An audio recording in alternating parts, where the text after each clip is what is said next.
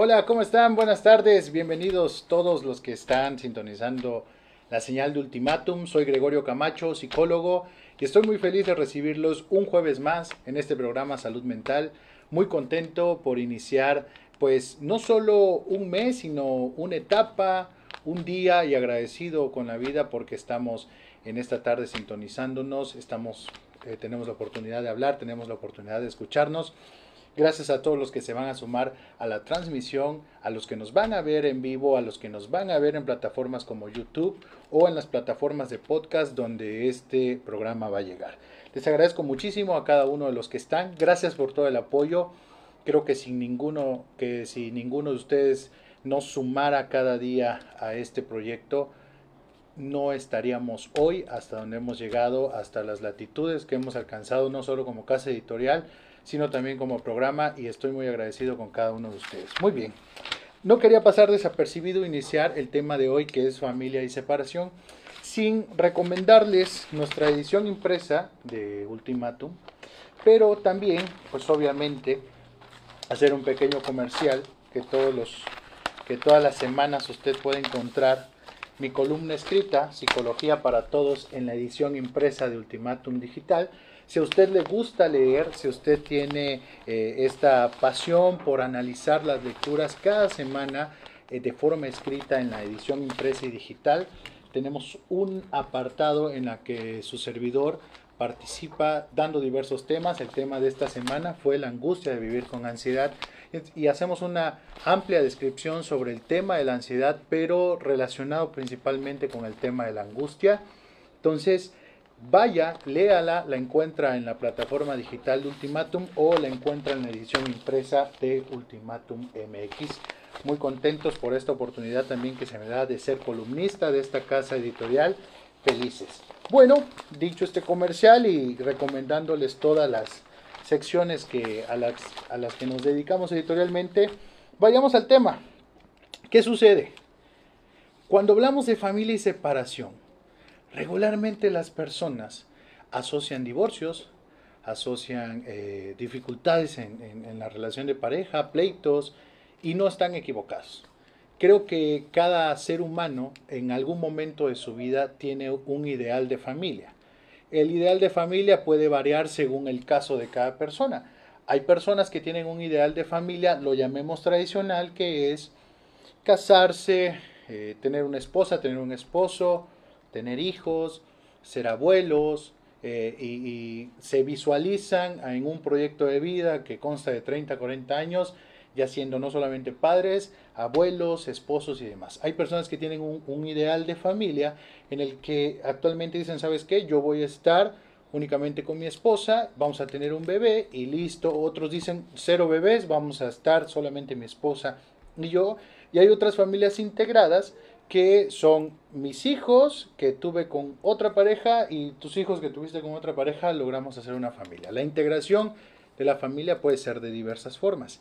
Sin embargo, este ideal de familia, cuando no se cumple, tiene dificultades y tiene repercusiones en el ser humano que no lleva a cabo estas idealizaciones. Y me gustaría subrayar mucho esta palabra porque la gran mayoría de las dificultades que, se relacionan en torno a esta problemática es las idealizaciones que tenemos, estos ideales con los que nos casamos desde muy pequeños, estos ideales que aprendemos a desarrollar en nuestra familia, que a veces no son ni siquiera ideales que desarrollamos por nuestra propia cuenta, sino que nos sembraron en casa. Ejemplo, el casarse, el tener una familia, el hacer esto, el hacer el otro, muchas veces se parece más al plan o proyecto de vida de nuestros padres y no al proyecto de vida que nosotros queremos para nosotros mismos, valga la redundancia. Pero, ya habiendo dicho esto de la idealización, ¿qué sucede cuando no se cumple?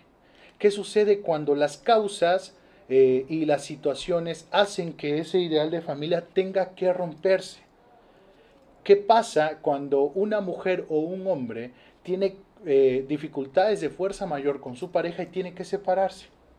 Ocurre que las familias desarrollamos un, instinto de, supervivencia, y esto es desde el sentido emocional, quiero subrayarlo, en el que aprendemos a normalizar ciertas situaciones. Y es por eso que muchas parejas están sembradas, y, utilizo este término nada más de forma burda, en relaciones que llamamos tóxicas, problemáticas, donde hay infidelidad, donde hay vicios, donde no hay respeto, donde ya se perdieron todo, eh, todo tipo de conexión y de comunicación familiar. Sin embargo, aprendemos a permanecer porque pues es, es un ideal, nos, nos, nos enseñaron que tenemos que resistir. A, la mayoría de las mujeres desde la tradición patriarcal les dijeron que pues la mujer sufre y la mujer tiene que sufrir y tiene que esperar y tiene que sobre todo cargar con las características cualquiera que sea de su esposo. Esta es una estructura machista patriarcal totalmente errónea. Sin embargo, que se lleva a cabo en la gran mayoría de las familias, pero que pocos aceptan esto.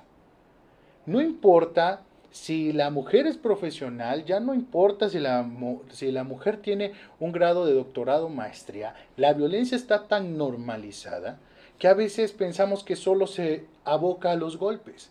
Y no, hay también distintos tipos de violencia que infringen en una relación de pareja, pero que falta este valor para separarse y entonces entramos en una actitud de resistencia innecesaria porque entre más resistimos, más nos lastimamos. Y ojo, y aquí es donde quiero entrar al tema.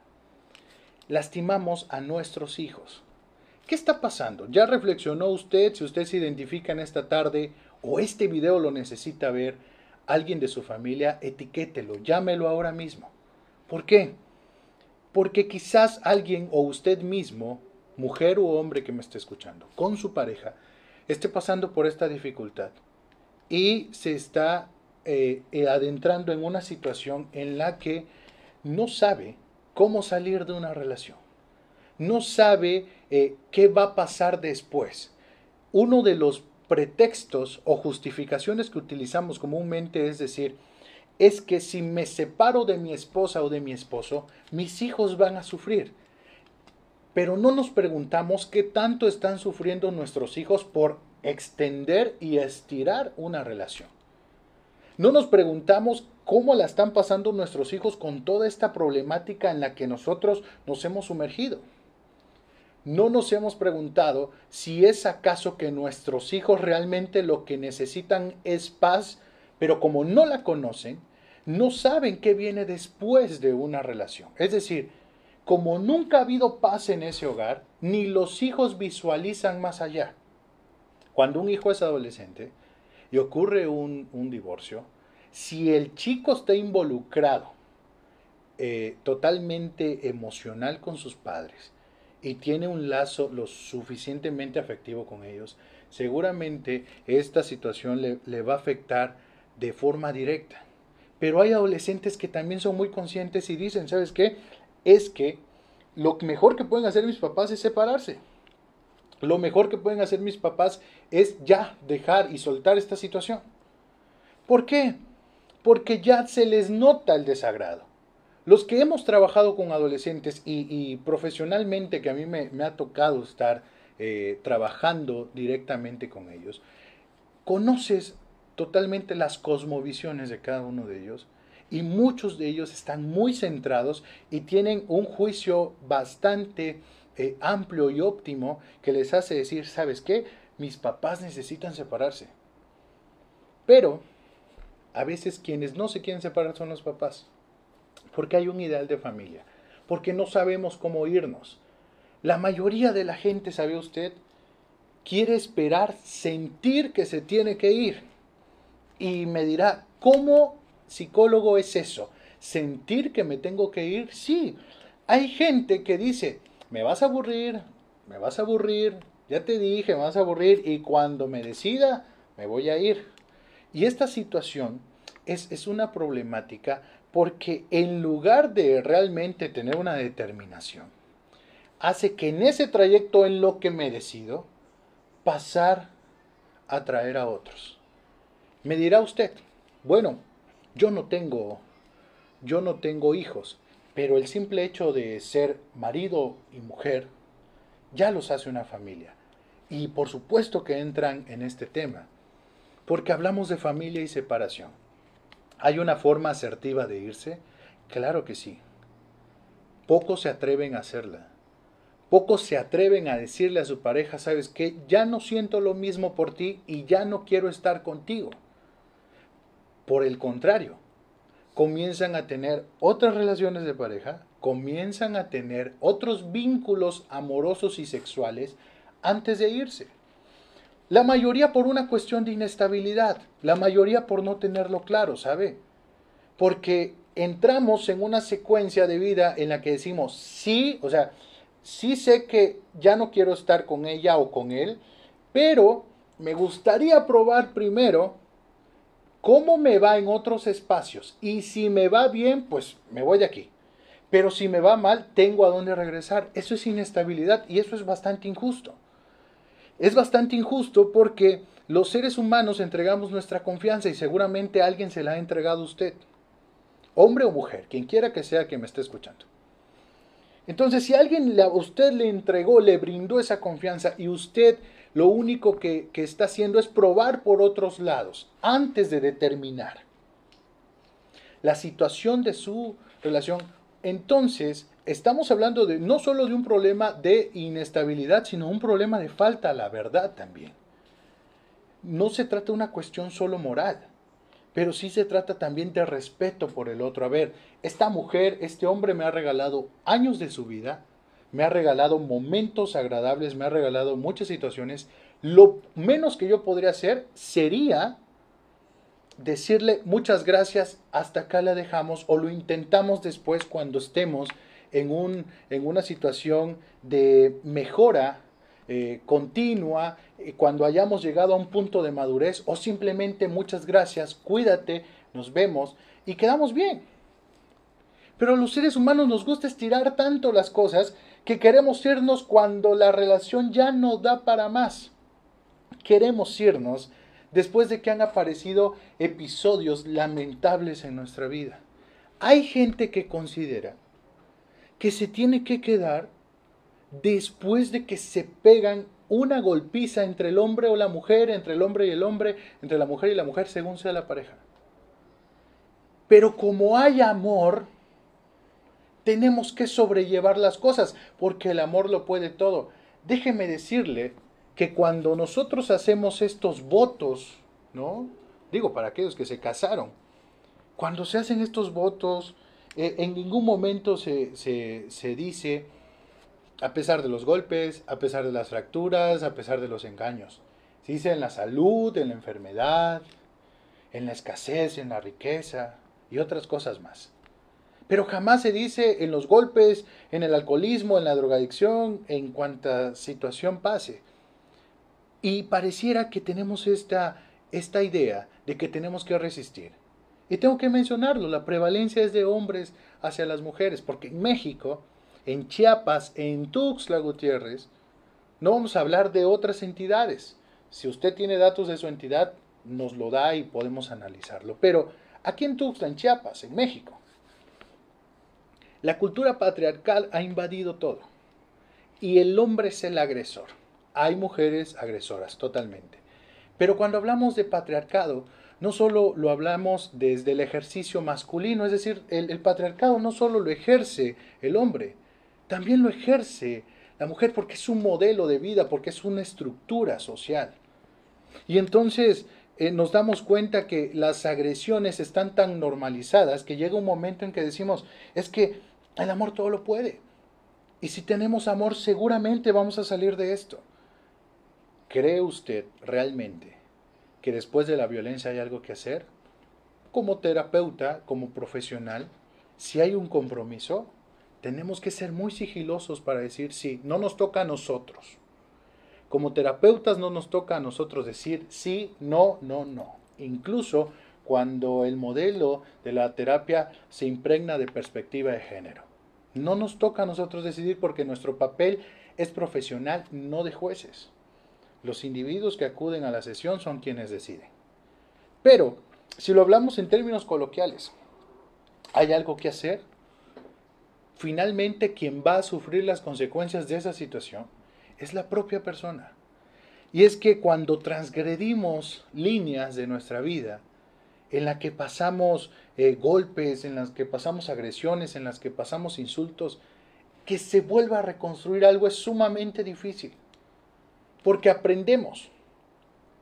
Cuando sucede un pleito entre una pareja, como lo decimos burdamente, un pleito, y hay golpes, a partir de ese día se abre una caja de Pandora. Y la situación entre esa pareja es muy difícil que se vuelva a dar lejos de esas reacciones. Es decir, las reacciones posteriores al pleito van a ser, pues como nos lo dice el, círculo de la violencia, ¿no? Agresión, convencimiento, luna de miel y vuelta a la agresión y demás.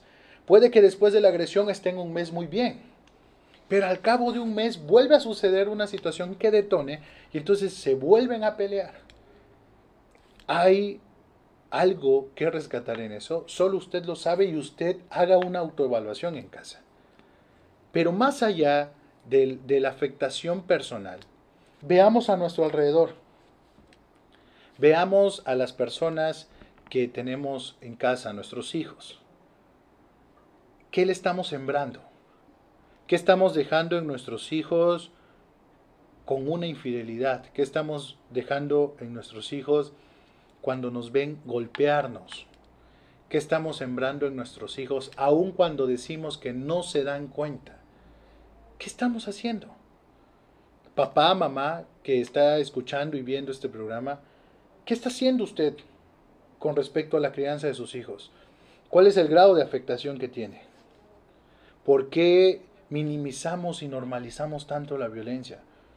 ¿Por qué decimos, es que en cualquier hogar hay pleito, es que en cualquier hogar hay problemas, es que en cualquier hogar hay dificultades? Y estamos totalmente de acuerdo.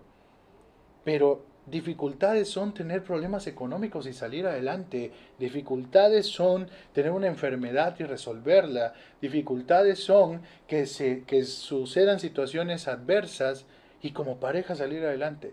Pero una situación adversa no es que entre nosotros haya infidelidad, que entre nosotros haya golpes, que entre nosotros haya engaños. Eso es un patrón de vida.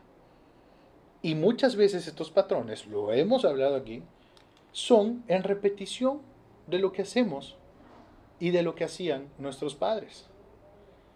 Muchas veces los hijos de una persona que ha tenido un patrón de infidelidad y de engaño terminan repitiendo ese patrón y son personas infieles y mentirosas. Cuando volvemos a la inversa, que usted creció en un hogar y usted dice, no, yo jamás le he puesto, eh, eh, como decimos comúnmente, el cuerno a mi pareja. Jamás se lo he puesto porque crecí viendo a mi mamá ya, o a mi papá sufrir por esto yo jamás lo he hecho. Jamás lo ha hecho, pero está con una persona igual a esos patrones.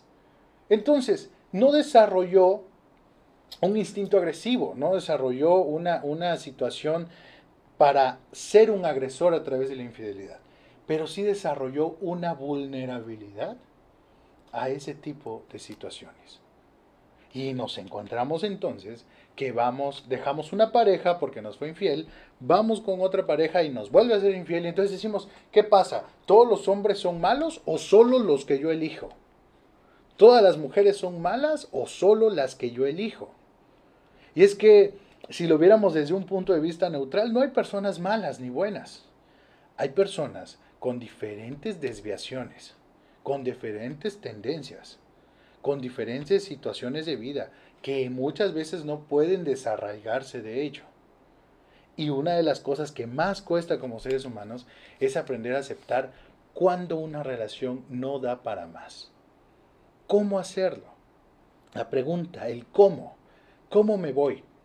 Alguien puede estar en esta tarde diciendo, va, psicólogo, ya le capté. Ahora, ¿cómo me voy?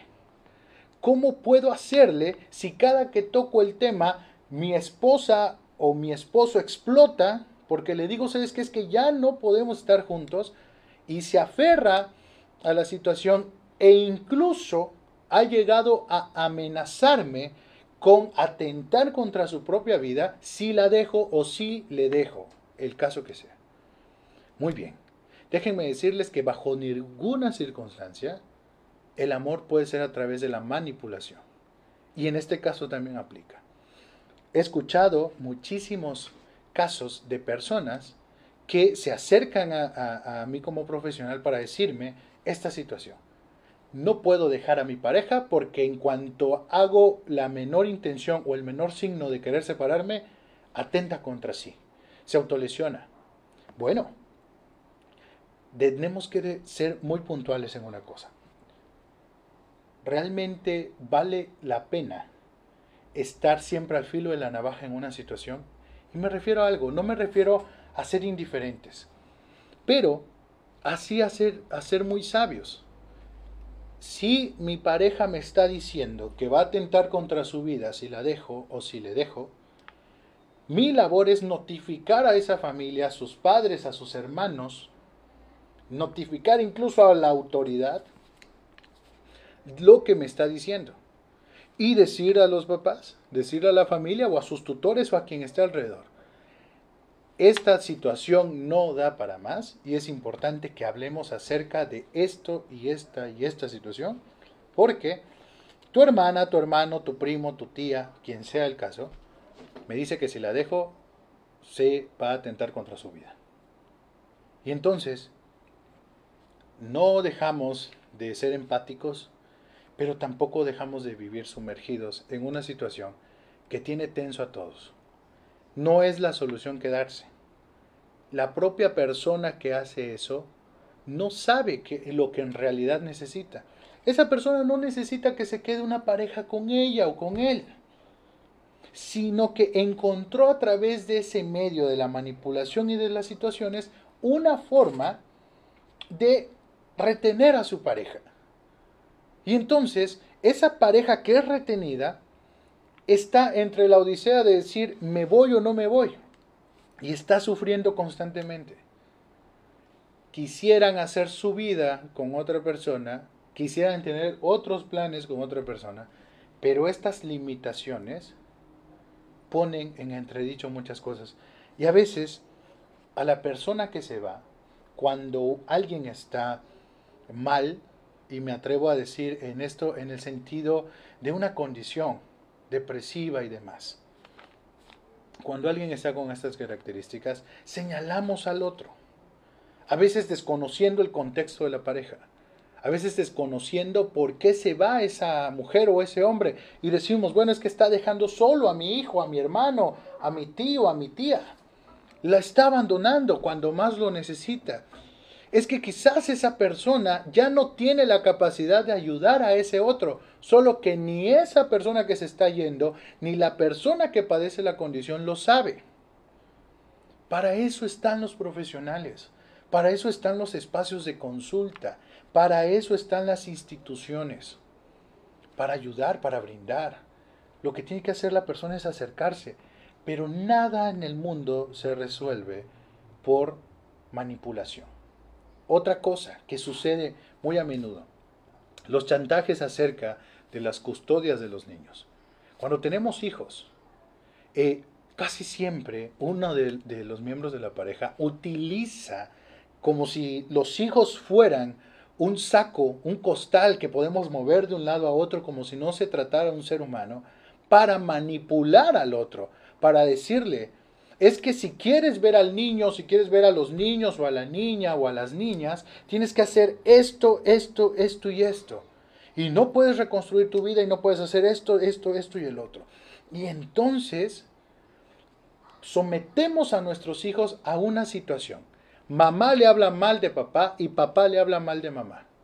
Y pensamos que es una guerra en la que tarde o temprano va a ganar papá o va a ganar mamá. Pero van a perder los hijos, ¿ya se dio cuenta?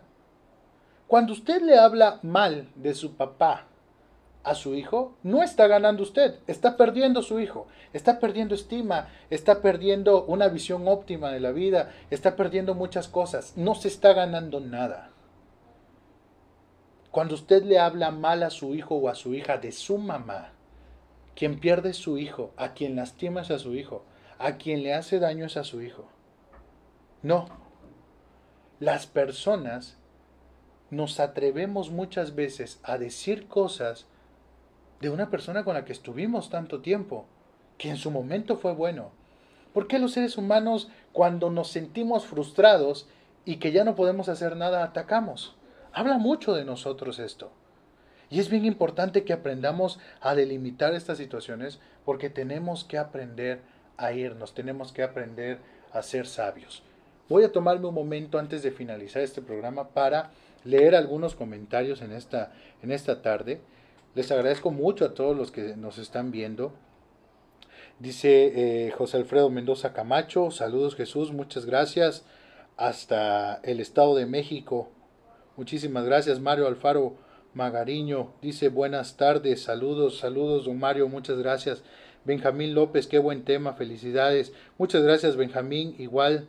Dice Teresa Mendoza, ¿cómo sé si mis papás necesitan separarse o cuáles son las señales más comunes? Qué buena pregunta. Cuando las, la condición de la pareja, Teresa Mendoza, se van eh, tornando violentas en agresiones, hay disgustos, ya no hay establecimiento de acuerdos, la comunicación ya se perdió, ya hay agresiones, ya se, ya se perdieron el respeto y se transgredieron muchas situaciones creo que si nuestros papás no son capaces de darse cuenta que están en un dinamismo totalmente nocivo y destructivo, nosotros como hijos podemos decir, oye, están mal. Si ellos deciden estar a pesar de eso, bueno, decir, ok, yo soy hijo, yo no soy la pareja de mi papá ni de mi mamá, soy hijo y me toca aprender a dividir, a quererlos como mis papás, pero a entender también que tienen dificultades de pareja, que ellos mismos se tienen que hacer responsables. Cristo Moreno dice, ¿Debo separarme o tengo que aguantar para no afectar a mis hijos? Creo que esa es igual muy buena pregunta. Lo decía hace un momento este Cristo. A veces cuando estiramos las cosas, cuando más las prolongamos, terminan haciendo daño.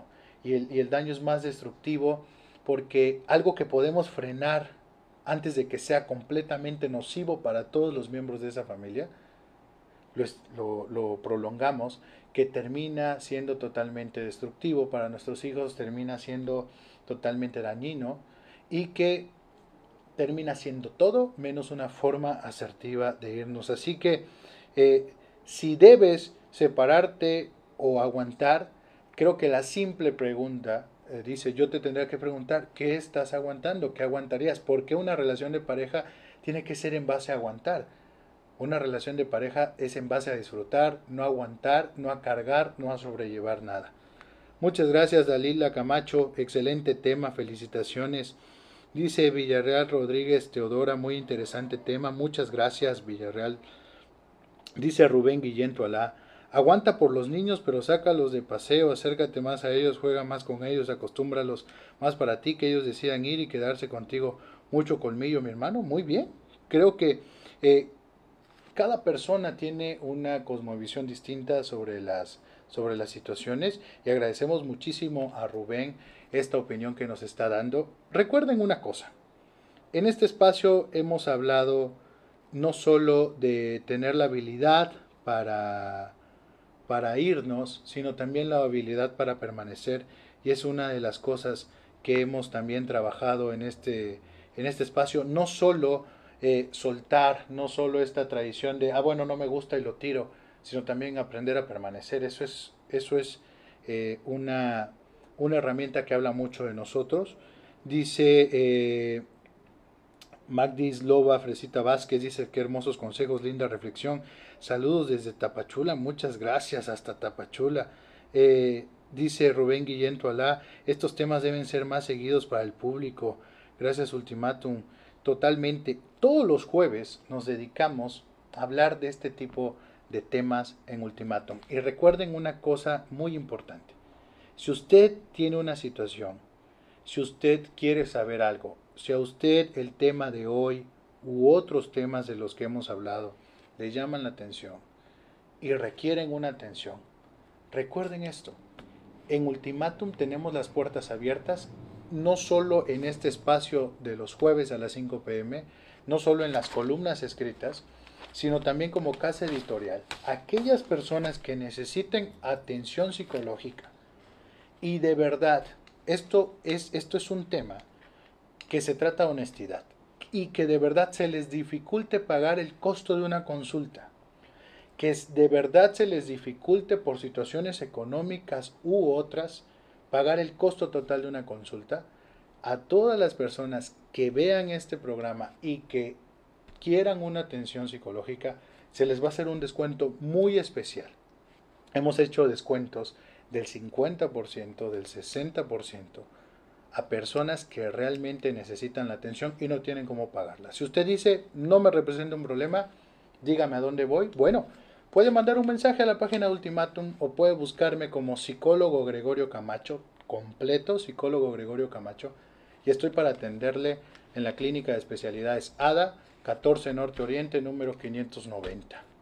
Ahí puedo eh, atenderlos, ahí puedo estar pendientes de cada uno de ustedes. Recuerden, este espacio se abrió como responsabilidad social para llegar a cada uno de ustedes y les agradecemos a todos los que comparten el programa, a todos los que se involucran en los programas, a todos los que hacen posible este programa, porque llevamos ya más de un año haciendo esto y estamos muy contentos porque este es el verdadero pago de lo que cada semana hacemos con todo el amor.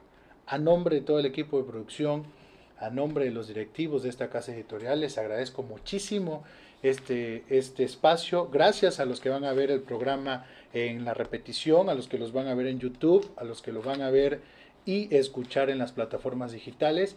Soy el psicólogo Gregorio Camacho. Muchísimas gracias por este día y nos vemos el próximo jueves aquí en Ultimatum MX. Nos vemos. Muchas gracias a todos. Chao.